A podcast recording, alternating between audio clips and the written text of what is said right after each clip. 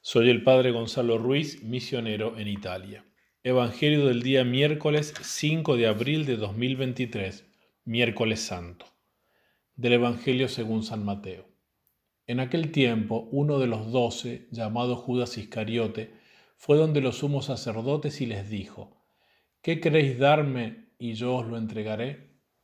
Ellos le asignaron treinta monedas de plata y desde ese momento andaba buscando una oportunidad para entregarle. El primer día de los ácimos, los discípulos se acercaron a Jesús y le dijeron, ¿Dónde quieres que te hagamos los preparativos para comer el Cordero de Pascua?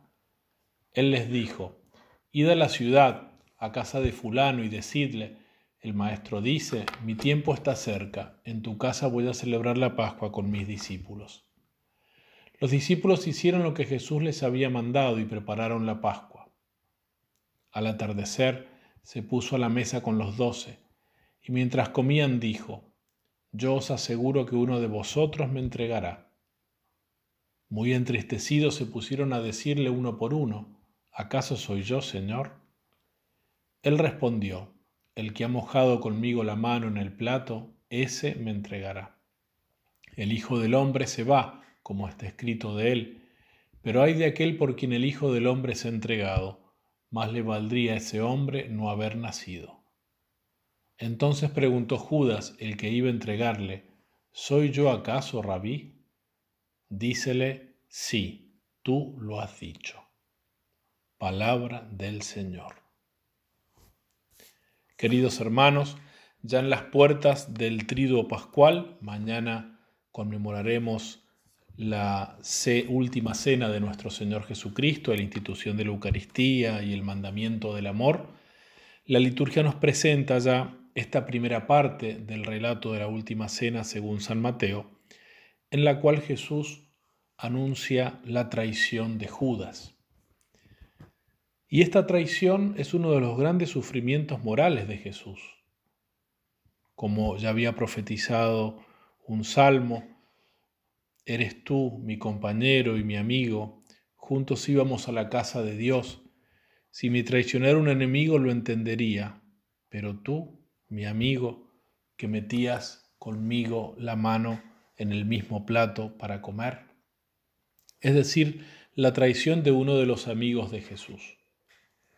Y en este mismo Evangelio se ve un aspecto que está presente en toda la pasión y es que nuestro Señor Jesucristo quiere sufrir la pasión, sufre libremente y además sufre con determinación. Y esto se ve porque Él aquí les anuncia a los apóstoles, el Hijo del Hombre se va como está escrito de Él. Es decir, como Él mismo, porque es Dios, había anunciado y había preparado desde antiguo, porque Jesús, aunque parezca que es un objeto en manos de sus verdugos, que lo llevan y lo traen de aquí para allá durante la pasión, en realidad es el que maneja todo, es el que ha previsto todo y ha dispuesto hasta los últimos detalles para hacer la obra más maravillosa y más grande que se haya hecho jamás sobre la faz de la tierra después de la encarnación del Verbo, que es el misterio de la pasión, muerte y resurrección del Verbo encarnado. Quiero desarrollar esos dos puntos brevemente. Que Jesús quiere sufrir, sufre libremente, y que Jesús sufre con determinación. Sufre libremente, él tenía deseos de padecer, él quería sufrir, él se entregó porque quiso, ya desde el primer instante de su vida, cuando entra en este mundo, nos relata la carta a los hebreos, que el Hijo de Dios dijo, oblaciones y sacrificios no quisiste, pero me has dado un cuerpo. He aquí que vengo para hacer, oh Dios, tu voluntad.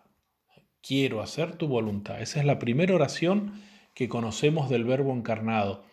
Es una citación de un salmo. Y durante su vida Jesús muchas veces declaró que iba a su pasión con absoluta libertad, porque así lo quería, porque así lo había decidido, en obediencia al mandato que recibió de su Padre. En el Evangelio de San Juan dice él, yo pongo mi vida para volverla a tomar. Nadie me la quita, sino que yo de mí mismo la pongo.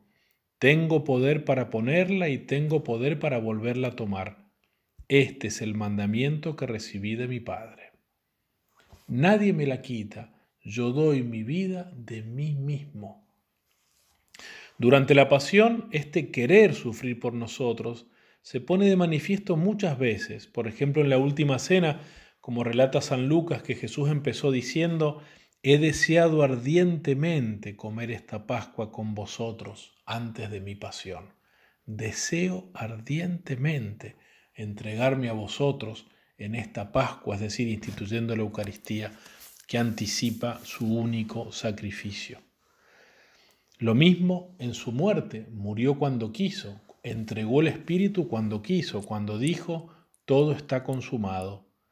Lo mismo en el diálogo con Pilato, le dijo en un momento no que no se defendía, pero que si él quisiese, podría enviar legiones de ángeles para que lo hiciesen, para que lo defendiesen. El Padre enviaría legiones de los ángeles, es decir, Él, Él, que es el Señor de toda la creación y de toda la historia, es el que está manejando hasta el último detalle su propia pasión. De modo especial se, manifiesta, eh, se manifestó esta voluntariedad en Getsemaní, cuando sumido en indecible sufrimiento suplicaba al Padre insistentemente, no como yo quiero, sino como tú quieres. Jesús quiere sufrir por nosotros. Pero además, Jesús sufre con gran determinación. No, él tuvo una grandísima determinación y fortaleza durante toda su pasión, y no solo, sino también durante toda su vida, para no cambiar para no echarse atrás, para no mirar hacia atrás una vez que había puesto la mano en el arado.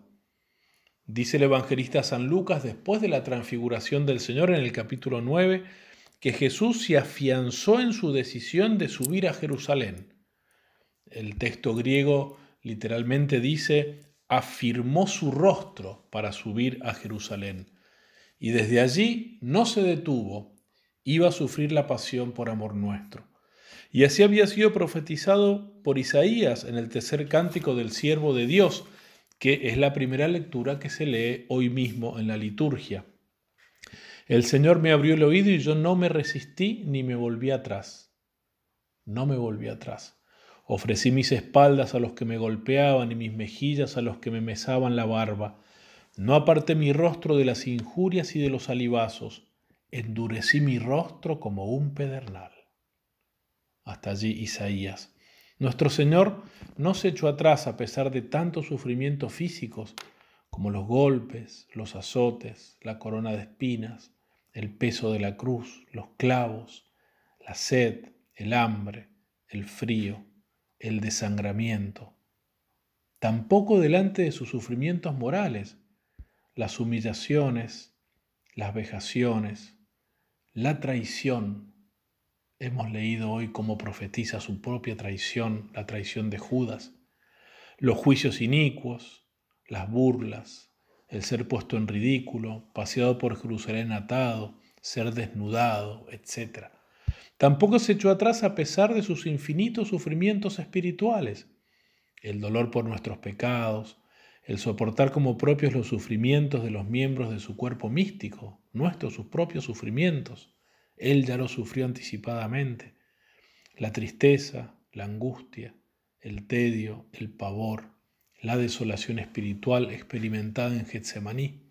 Antes bien, como dice San Lucas, en Getsemaní, Él, sumido en agonía, insistía más y más en su oración. Esta oración que era, Padre, no como yo quiero, sino como quieres tú. Por eso Jesús padeció libremente y padeció con gran determinación. ¿Y por qué? Por el inmenso amor que tiene por el Padre y por el inmenso amor que nos tiene a nosotros. Todo en Él es determinación hacia la pasión porque Él ama hasta dar la vida por nosotros. En la última cena dijo, no hay amor más grande que dar la vida por los amigos. Y en realidad él la dio cuando, como dice San Pablo, éramos todavía sus enemigos por el pecado. Por eso, queridos hermanos, en estos días santos de la Semana Santa, ¿cómo no nos debe mover este amor a contracambiar con amor? ¿Es nuestro corazón tan de piedra que no nos conmovemos al ver a Jesús que quiere cargar con nuestros pecados, nuestras dolencias, que sufre siendo inocente, inocente porque quiere y porque está determinado a hacerlo? Porque así fue en realidad, como había profetizado también Isaías, cuando dice, nosotros lo juzgábamos castigado por Dios, pero en realidad eran nuestras dolencias las que él llevaba, nuestros sufrimientos, los que él soportaba. Plugo a Dios ponerlo sobre él, y en sus llagas hemos sido curados. Queridos hermanos, Jesús quiso sufrir y sufrió con determinación. Él sufrió las llagas, pero nosotros fuimos curados. Él combatió, pero la victoria fue nuestra, como dice hermosamente San Juan Crisóstomo.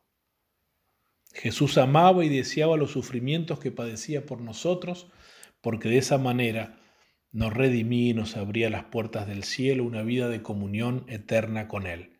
Por eso dice en la última cena, yo por ellos me santifico, para que también ellos sean santificados en la verdad y al salir hacia Getsemaní dice a los apóstoles, para que el mundo conozca que yo amo al Padre y que obro según el mandato que me dio el Padre, levantaos, vámonos de aquí. Es decir, vamos a sufrir la pasión.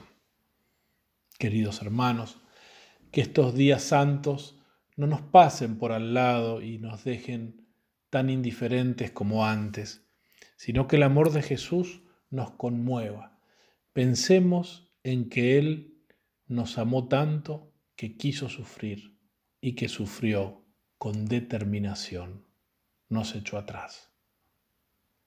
Y pensemos también que lo acompañó en este sufrimiento María Santísima, nuestra Madre de los Dolores, que nos engendró también con dolores como de parto, estando de pie al pie de la cruz de su Hijo.